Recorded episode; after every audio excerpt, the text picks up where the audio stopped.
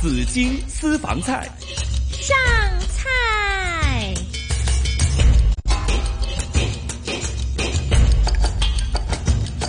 继续呢，是我们的紫金私房菜啊！剛才先呢首歌叫《豆芽夢》啊，豆芽夢咁啊，食個豆芽先咁啊，頭先啊，啊有個好簡單嘅一個煮餸方法。咁啊，我姐教我哋係誒煲咗個湯啦，橙皮陳皮湯嚇。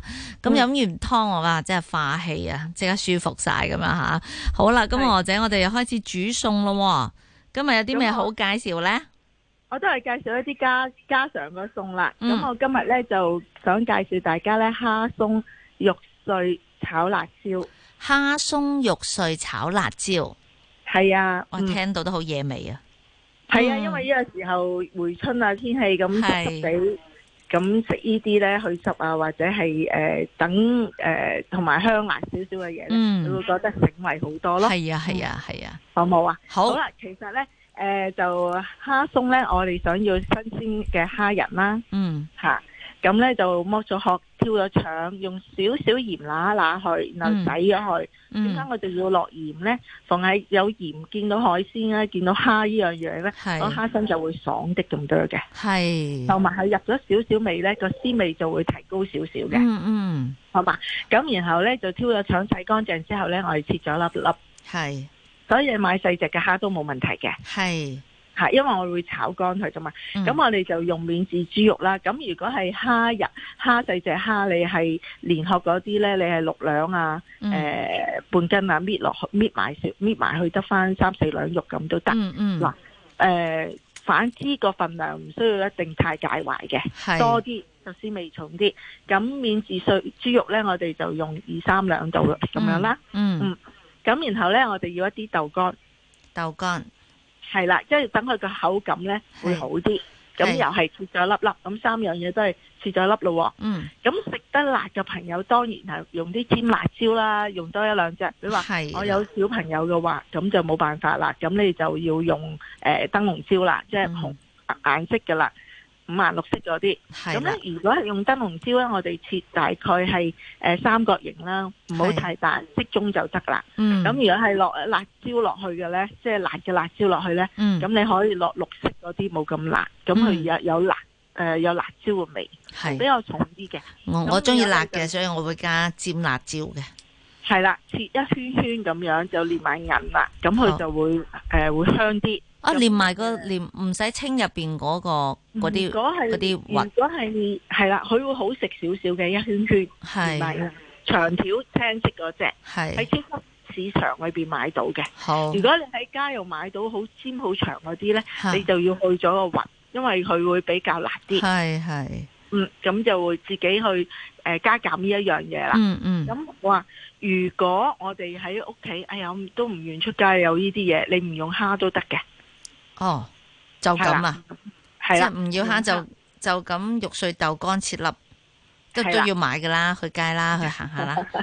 好啦，好。嗯，嗯咁然後咧，我哋要诶一湯匙到嘅诶海鮮醬，一湯匙海鮮醬，即係甜面醬都得，嗯甜甜啲嘅醬就得㗎啦。係，咁如果真係食得辣，想野味又好食啲嘅話呢，咁梗係要落少少豆瓣醬啦。咁呢係兩個呢，就係原材料裏面嗰個提升佢味道個菜式個最主要一點嚟嘅。因為嗯你諗下幾樣嘢，佢都係鮮甜，但係冇一樣嘢可以幫到佢提起個味道嘅。嗯所以呢兩樣嘢呢，就可以即係最好就落啦。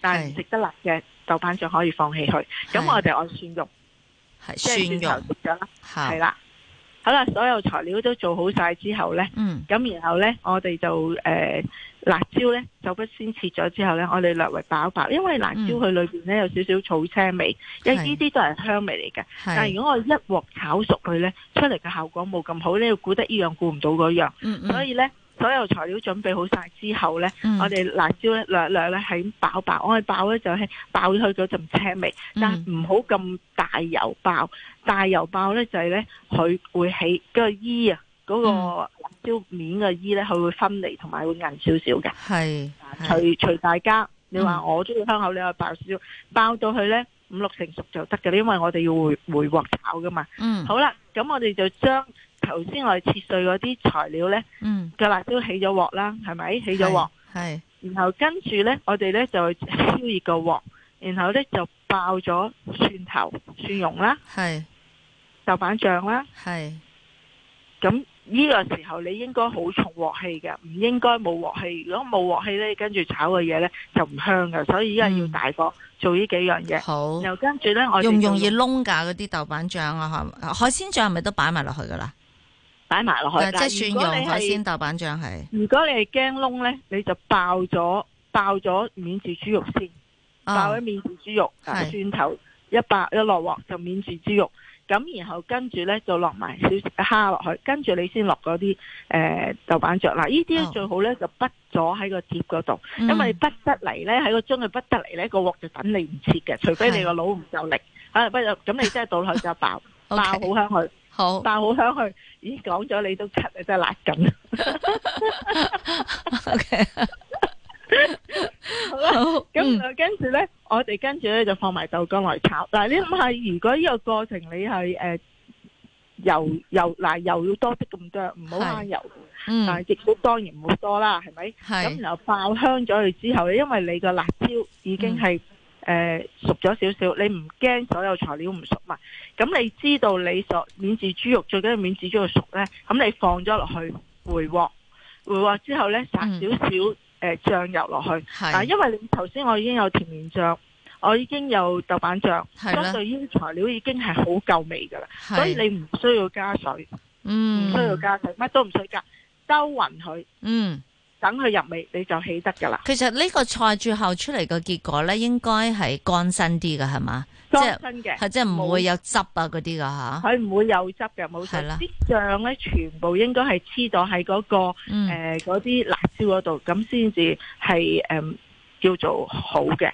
但係咧，如果油多，佢就會瀉油落嚟，因為係咧呢啲材料全部都唔會唔會係索到誒、呃水啊，索到嗯油瀉咗出嚟嘅。咁呢啲餸咧就係、會比較好食啊！你可以誒、呃淥麵啊，嗯你係可以飯啊，咁都好好咯。係。咁嗱，或者咧，我就頭先就有啲混亂下，我就我再講一次個程序俾你聽先吓，你睇下我就記到啱唔啱啦。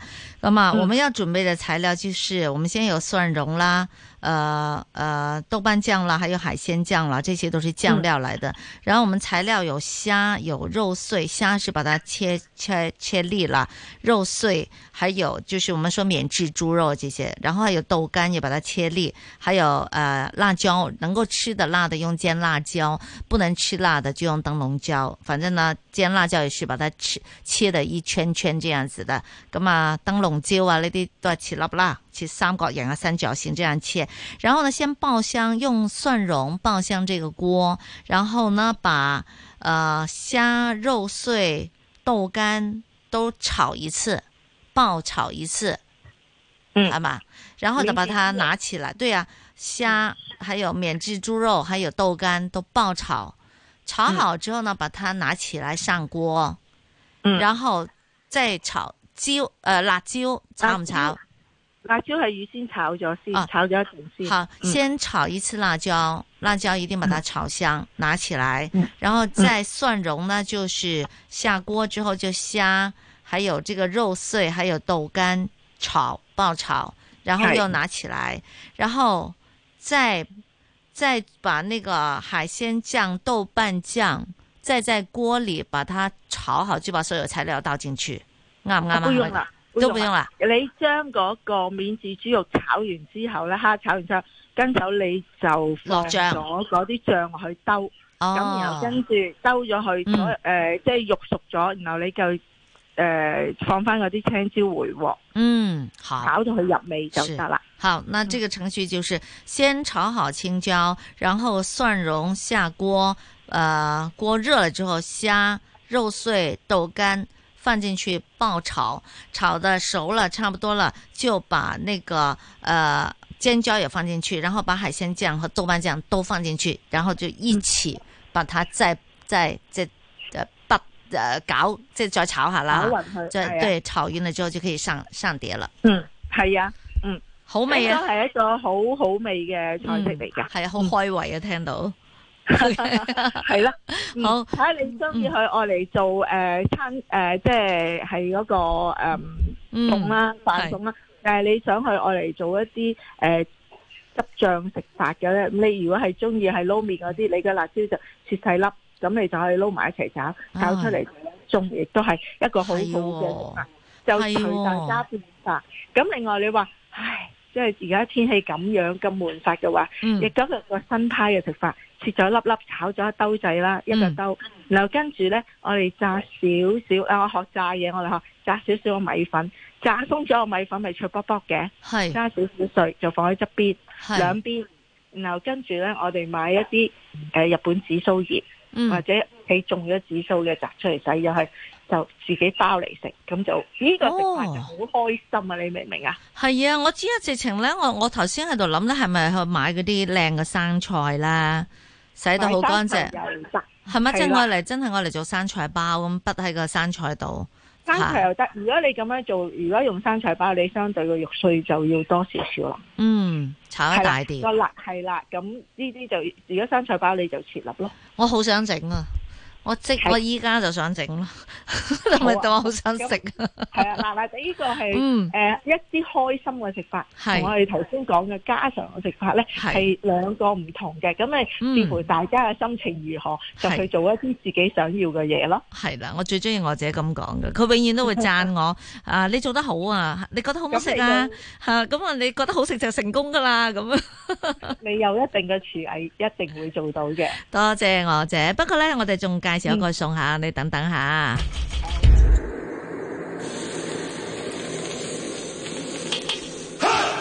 紫金私房菜。上菜，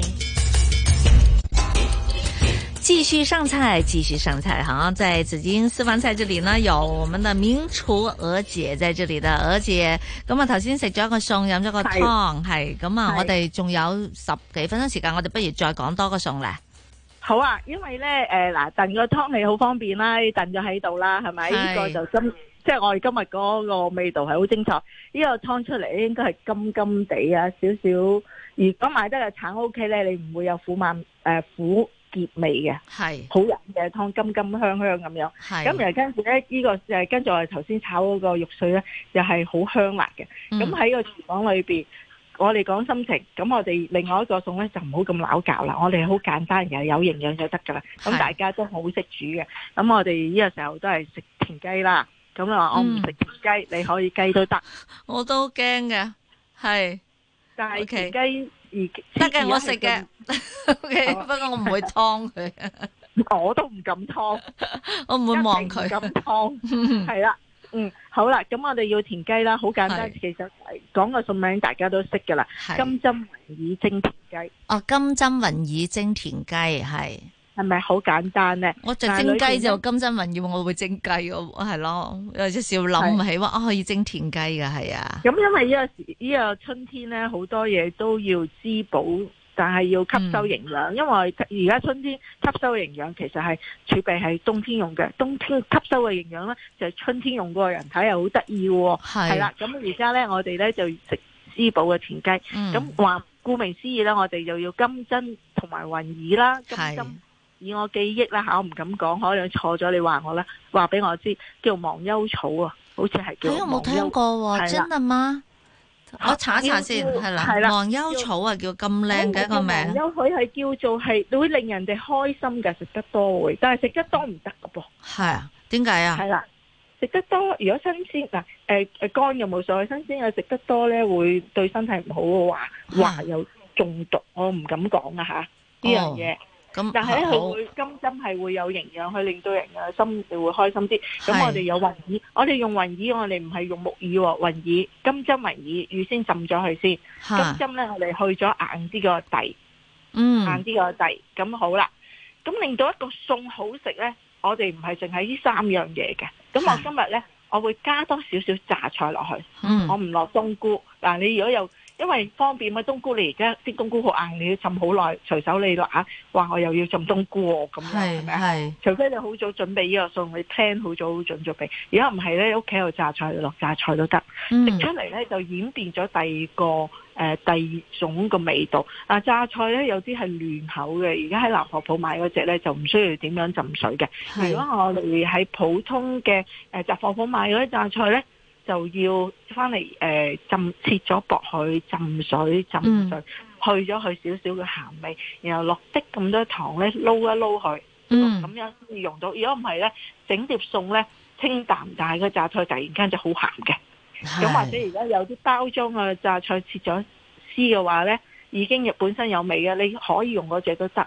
但係你每用一種材料唔同呢，演變出嚟嘅味道都係唔同嘅。嗯大家要記住呢樣嘢就得啦。嗯好好啦咁三樣嘢，我哋要幾粒誒、呃要兩三粒紅兩粒三粒到紅棗啦。紅咁棗嗯個田雞你大概要一斤啦，一斤剝埋皮整埋都冇幾多噶啦。嗯咁好啦，咁其餘嘅配料就唔需要太多，亦都唔可以咁少。我應該係點樣講呢？你嗰個肉剩翻出嚟呢，係半斤肉，其嗯實你嘅配料呢，係二兩度嘅，二兩三兩度就夠㗎啦咁即係唔其好太多。係係，我諗哦因為咧係啦，差唔係啊多知道就得啦。你你你唔好冚晒個田雞啦，係嘛？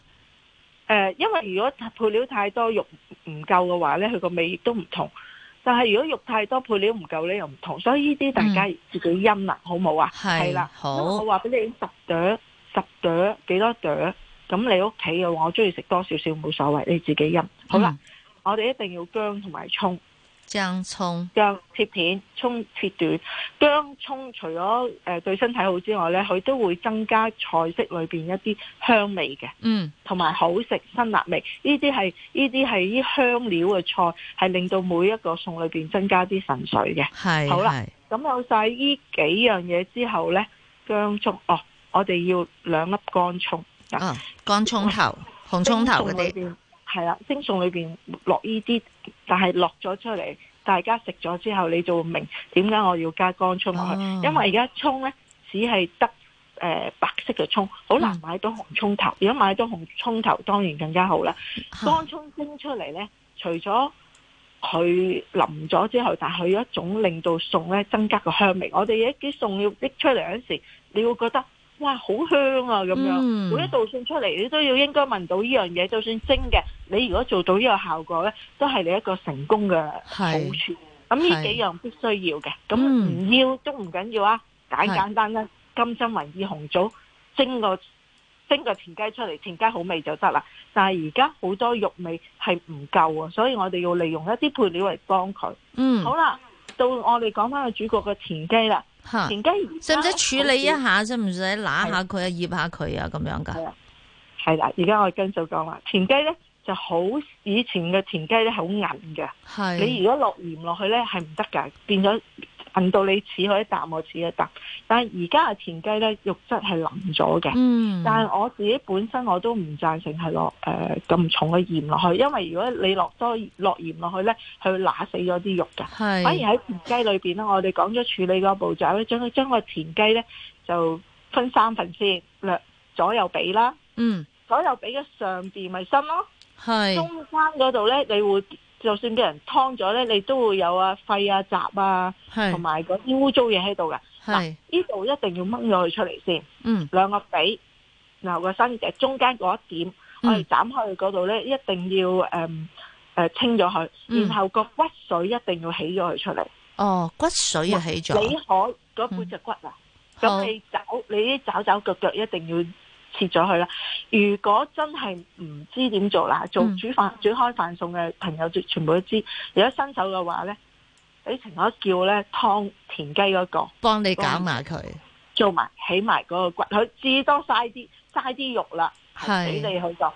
就自己起梗係會好啲啦，咁咧你就會食得咧會更加心安理得啲，因為咧係純粹捆所有嘢都喺嗰個骨髓嗯同埋喺嗰個皮兩個髀髀嘅中間嗰一點嗰、個嗰啲污糟嘢嗰度啫，你洗乾淨晒就冇事㗎。係好，係啦咁咧田雞咧佢係好有補益嘅作用啦。咁、嗯好啦，咁然後跟住咧我哋落啲乜嘢咧？我頭先講過，我唔想落誒鹽啦，所以嗯我落少少生抽落去，嗯落啲酒，係落少少誒落。一茶匙，一茶匙至到多少少嘅生粉，如果粟粉你落多少少啦。係係嗱，我哋要醃醃落誒，你落啲咁落啲油落去，因嗯為我哋一陣間都要用嘅，都要用，所以你大概你我自己會落多啲咁多油，因為你其他配配料一定都係索油嘅。嗯嗯，咁你代一湯匙兩湯匙油啦，係咁視乎你要用啲咩油啦，咁就揦一揦呢啲田雞，咁我哋跟手咧先落一啲酒，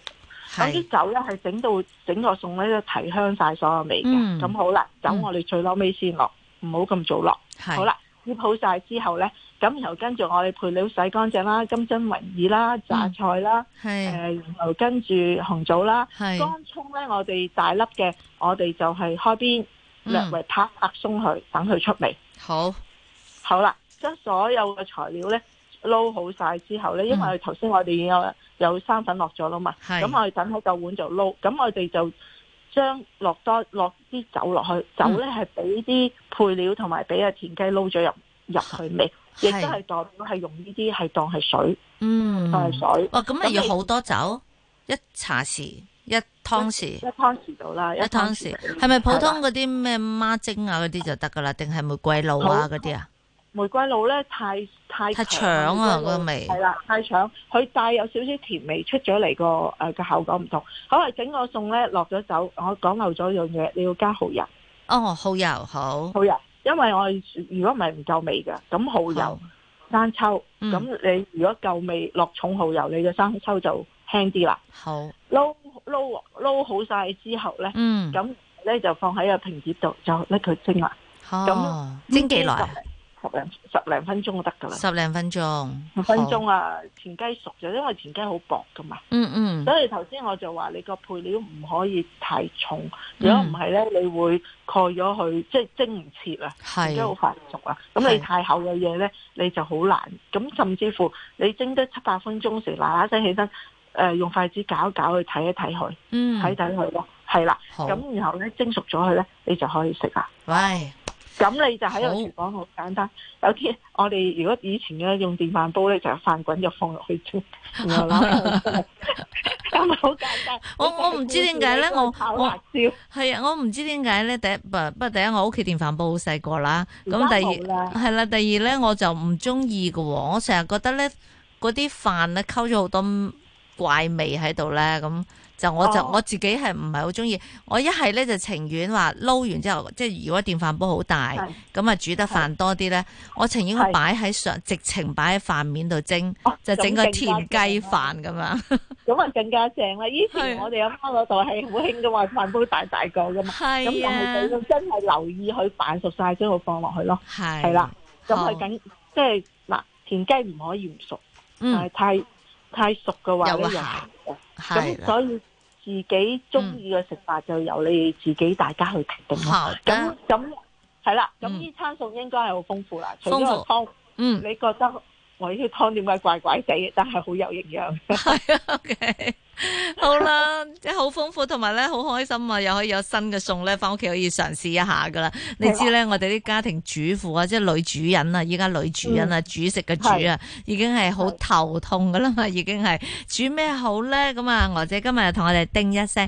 呃，如果聽眾朋友啊，聽眾朋友們呢，如果是个这个还没有有些程序没有记下来的话，可以上网去重温我们今天新紫荆广场的节目。好，那可以再详细再听一次啊。好，今天谢谢娥姐，多谢晒娥姐啊，系嗯好啊多。謝晒大家，多謝你，咁啊，祝你周末愉快，多謝晒，好，大拜家都係拜，咁娥話啦姐，好，拜拜拜。